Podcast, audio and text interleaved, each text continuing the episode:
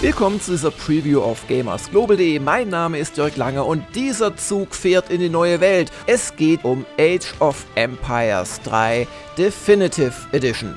Wer sich so ein bisschen zurückerinnert an das Original Age of Empires 3, der wird sowohl gute als auch weniger gute Erinnerungen haben, denn das Spiel war damals zum einen eine gewisse Abkehr von den beiden ruhmreichen Vorgängern, äh, zum Beispiel die viel kürzere Zeitepoche, die abgedeckt wurde, und doch einige Änderungen auch an der Spielmechanik, und zum anderen war es das erste in 3D und vor allem war es alles andere als perfekt. Damit meine ich nicht die Darstellung der Indianer im Original, auch wenn hier in der Definitive Edition sehr viel verbessert wurde. Neue Missionsbeschreibungen, weniger Klischees, neue Sprachaufnahmen. Die Indianer halten uns bestimmt für Piraten, die sie versklaven wollen. Was allerdings dann auch nichts daran ändert, dass man im eigentlichen Spiel nach wie vor Indianer grundlos niedermetzelt, hier etwa in der dritten oder vierten Mission der Hauptkampagne.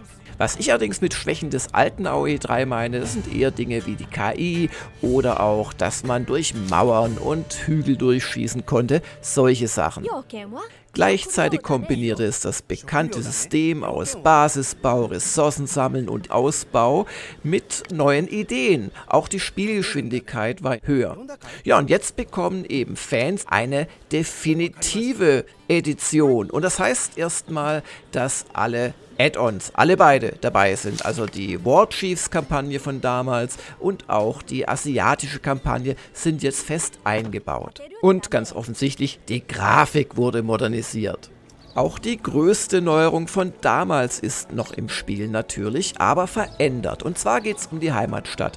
Das ist quasi so ein RPG-Element, denn durch Erfolge kann man nach und nach seine Heimatstadt ausbauen was einem Spezialkarten gab und deren Vorteile hat man in Decks versammelt auf die vier Technologiestufen, die man in jeder Partie durchschreitet, gelegt und konnte sich so Vorteile freischalten. Beispielsweise startete man dann gleich mit zwei Arbeitern mehr oder bekam bei Erreichen des dritten Zeitalters einen Reitertrupp geliefert, solche Dinge. Das ist noch drin, aber in der Form nur im Solo-Modus, wo ihr also immer noch ganz klein beginnt und mit bestimmten Gebäuden, die ihr dann für eure Heimatstadt freischaltet, auch neue Karten bekommt. Während im Multiplayer-Modus man nun alle Karten von Anfang an zur Verfügung hat und sie auch nicht mehr pro Volk extra freischalten muss. Das führt einfach dazu, dass Multiplayer-Partien fairer sind aus meiner Sicht. Auch noch neu ist, dass es jetzt zwei neue Völker gibt. Zu den 14 Bekannten kommen noch die defensiven Inka und die sehr aggressiv spielenden Schweden dazu. Ein bisschen Progression gibt es aber dennoch. Ihr könnt nämlich eure Stadt kosmetisch ausbauen mit schöneren Gebäuden. Hier seht ihr, wie das mit dem Deckbuilding jetzt funktioniert in Scharmützeln und Multiplayer-Gefechten. Ihr habt Zugriff auf alles und es ist dadurch nur noch entscheidend, ob ihr die richtige Strategie für dieses Metagame, das es ja quasi darstellt, habt. Oceans and lakes can hold sources of both food and coin and be used to transport your troops behind enemy fortifications. Was ihr da gerade gehört habt, ist nicht etwa eine eingebaute Arnold Schwarzenegger Persiflage, sondern die schon aus AOE 2 so ähnlich bekannten Tutorial. Die bestehen jeweils aus einem Video, das ihr euch zwangsweise angucken müsst und der zugehörigen Schlacht oder dem Szenario, wo halt das gerade vom Clausewitz erklärte von euch selbst selbst umsetzbar ist. Auch das eine tolle Idee, bis auf die Stimme.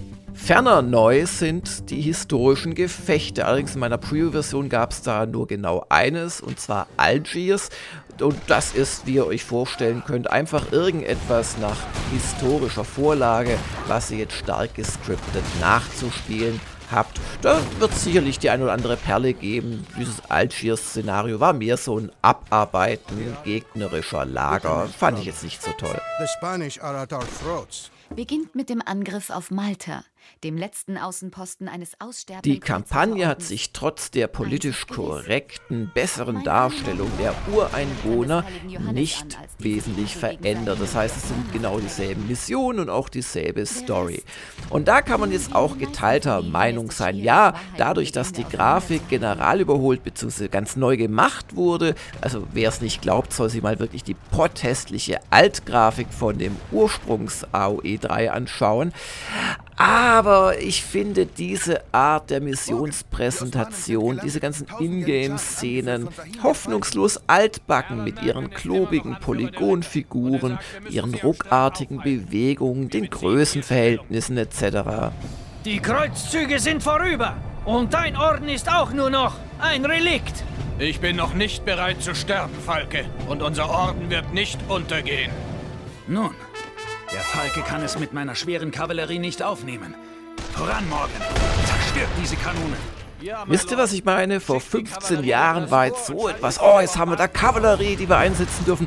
Vielleicht noch State of the Art, aber wenn ich mir anschaue, wie die hier hilflos herumzuckeln, trotz besserer Wegfindung anscheinend, und da die Kanonen zusammenhauen, ja, das spielmechanisch ist das schon in Ordnung so, also Papier, Stein, Schere etc., aber so rein von der Präsentation her. Und auch über die damals tolle Havoc Engine kann ich heute eher schmunzeln. Guckt mal hier, Kanone schießt durch eigene Leute hindurch auf einen Feindinfanteristen. Ja, und die Kugel rollt noch. Es ist doch eher Realsatire als irgendwie toll, oder? Täusche ich mich da? Ja, dann geht's hier in eine Höhle rein. Auch hier, Kanone feuert mitten durch alles durch. Und auch hier, also macht überhaupt kein Friendly Fire. Ähm, naja. Oder noch toller, äh, wie damals, wo man ja auch schon durch Welle und so weiter schießen konnte. Jetzt schieße ich hier mal nach oben, also ich drehe die Kanone und da wird mitten durchs Erdreich durchgefeuert.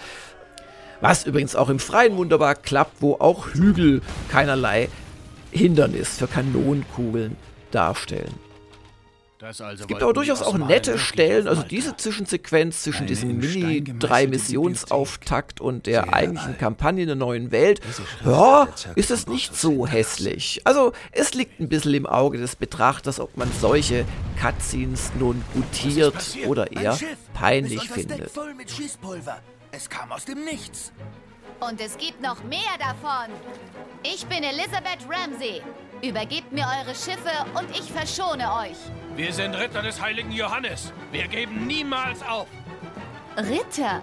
Wie süß. Feuer! Und ich habe beim Neuspielen einige Sachen erlebt, die ich schon vergessen hatte, die ich aber nach wie vor spielerisch interessant finde. Zum Beispiel, dass Schätze über die Karte verteilt sind, die dann oft auch Wachen haben, in dem Fall diese Raubtiere. Und dann kriegt man eine Belohnung, in diesem Fall ein mitkämpfendes Raubtier. Also wirklich schöne Ideen drin.